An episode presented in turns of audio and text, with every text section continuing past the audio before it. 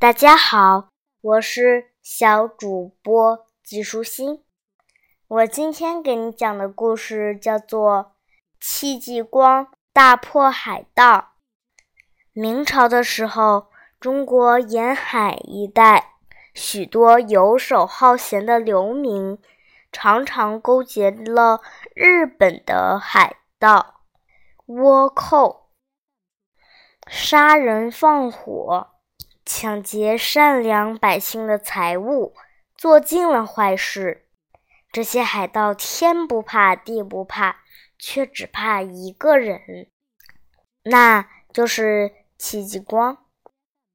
戚继光小时候读书非常用功，不过他可不是书呆子。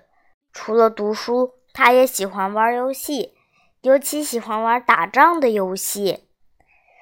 戚继光在玩游戏前，总会告诉其他小朋友：“打仗一定要勇敢，而且还要照顾跟自己一国的人，那样才会打胜仗。假如有一个小朋友向另一国投降了，就会被戚继光赶出去，不能参加游戏。”有一天，这群小朋友又聚在一起玩。不知道怎么搞的，一个小男孩跌倒了，额头正撞在尖尖的石头上，流出鲜红鲜红的血，人便昏了过去。其他的小孩看到这个情形，害怕的一下子全部跑走了。只有戚继光十分镇定，他想把受伤的孩子背起来，但是用尽全身的力量。都无法把他背起来。戚继光想了想，就以最快的速度跑到这个孩子的家里，去通知他的爹娘，来到他们出事的地方。这一来，才保住孩子的命。这件事很快的传开了，大家都称赞戚继光是个好孩子。邻居大叔问他。万一那孩子的爹爹不讲理，认为是你把他推倒了，不听你解释就骂你一顿，这不是很冤枉吗？戚继光笑笑说：“我去通知他爹娘，救了他一命，自己挨一顿骂又算点什么呢？”大叔马上竖起大拇指，夸奖他说：“好孩子，你不仅聪明勇敢。”又肯负责任，将来啊一定有出息。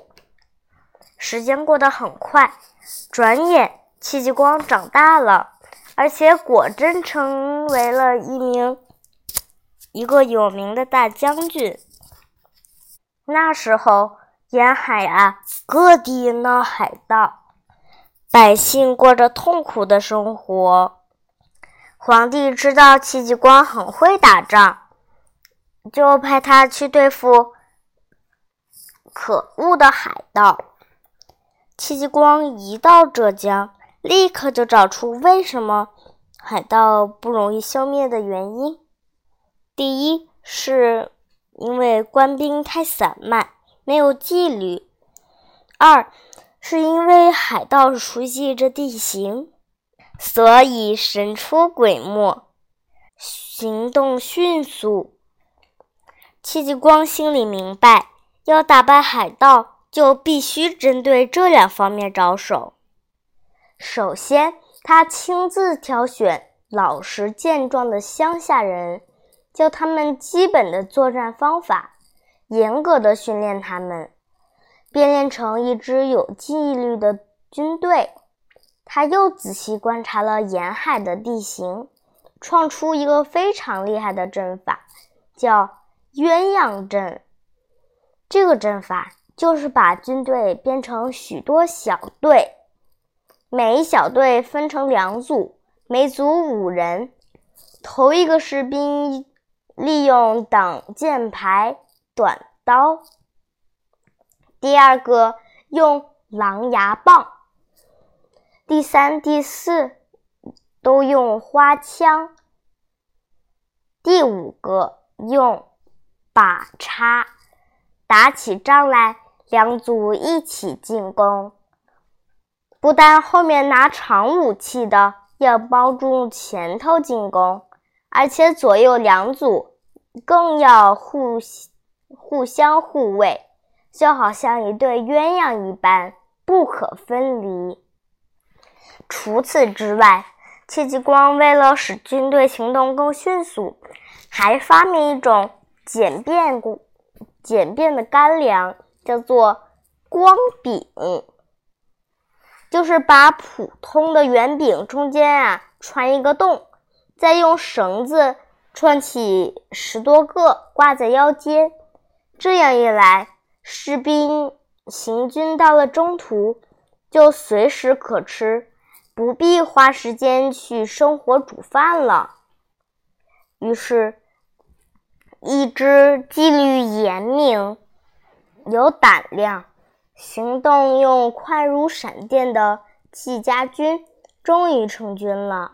戚家军一和海盗交战，就连连大胜，几场胜仗打下来。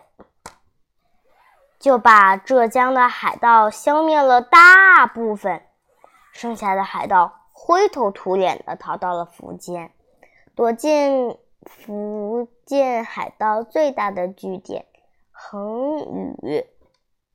戚继光也不放弃，很快的带兵南下，驻扎在横屿的附近，等待适当的进攻时机。可是，横屿的地势非常特别。每当涨潮的时候，它就是个四面环海的海中孤岛。如果乘船去，还没上岸就会被海盗发现。退潮的时候，横屿和大陆的中间就会露出一条窄窄的浅滩，但是布满了烂烂泥。很不容易通过呢，就因为横屿有特别的地理形势，所以从来没有军队能进得去过。这回海盗也认为万无一失，一定能阻挡住戚家军。没想到一个乌云满天的夜晚，潮水哗啦哗啦的退走后，横屿上的海盗突然被戚家军的阵阵喊喊杀声惊得四处逃窜，大叫：“天呀，这是怎么回事？难道他们是从天上掉下来的吗？”原来戚继光选定了这个没有月光的晚上进攻，命了命令士兵，除了武器之外，每个人还要拿一束杂草。另外，他又叫每一个士兵嘴里咬着一根筷子，不准出声。等潮水渐渐退去，泥泞的浅滩一出现，大家就悄悄掩过去，把杂草平铺在泥地上。军队踏着杂草，很快就到了横屿，而踩着杂草发出的沙沙。声音也被巨大的潮声掩盖了，所以在海盗发觉之后，戚家军就已经攻进了他们的堡垒。盘踞在横屿的海盗一点准备也没有，这一仗被戚家军杀得片甲不留，很快就被完全消灭了。戚继光不仅能运用智慧，出奇制胜地打败敌人，他还积极地使用新武器作战。其中，这还有一段很稀奇的故事呢。据说呀，中国在明朝就有了发射火药的枪，叫做鸟铳和火鼠。戚继光。知道这些新式的武器威力强大，所以他下令制造大批大批的鸟铳和火鼠，并且常常带着部下到山里练习打靶。砰砰的枪声每次都把山里的飞鸟和野兽吓坏了，逃得一只也不见。只有几十只猴子悄悄地躲在浓密的树丛里，偷看戚家军立起二三十面大靶，拿枪射击画在靶上的人。靶上画的人披散的长头发，长得吊眼睛、竖眉毛，正像可怕的海盗。一天。戚继光接到渔民的报告，说有七八千个海盗上岸来抢劫。戚继光也知道自己的军队人数太少，不，恐怕这回不能硬碰硬的作战了。再说，即使能打胜，也会有大半的海盗从容的逃回海上。于是，戚继光就想到一条计策，先把。鸟虫和火鼠藏在山顶的石洞里，戚家军再假装打不过海盗，把他们引上山，然后反过头来拿火枪轰击海盗，叫他们一下没法子逃出海。大家一接到命令，立刻就照计划去做。可是戚家军把海盗引上山以后，跑进山洞一看。哎呀！山洞里空空的，所有的火枪都不见了，大家都吃惊的慌了手脚。这时候，只听见砰砰，洞外突然响起火鼠和鸟铳发射的声音。奇怪，这是怎么回事呀？大家冲出去一看，都呆住了。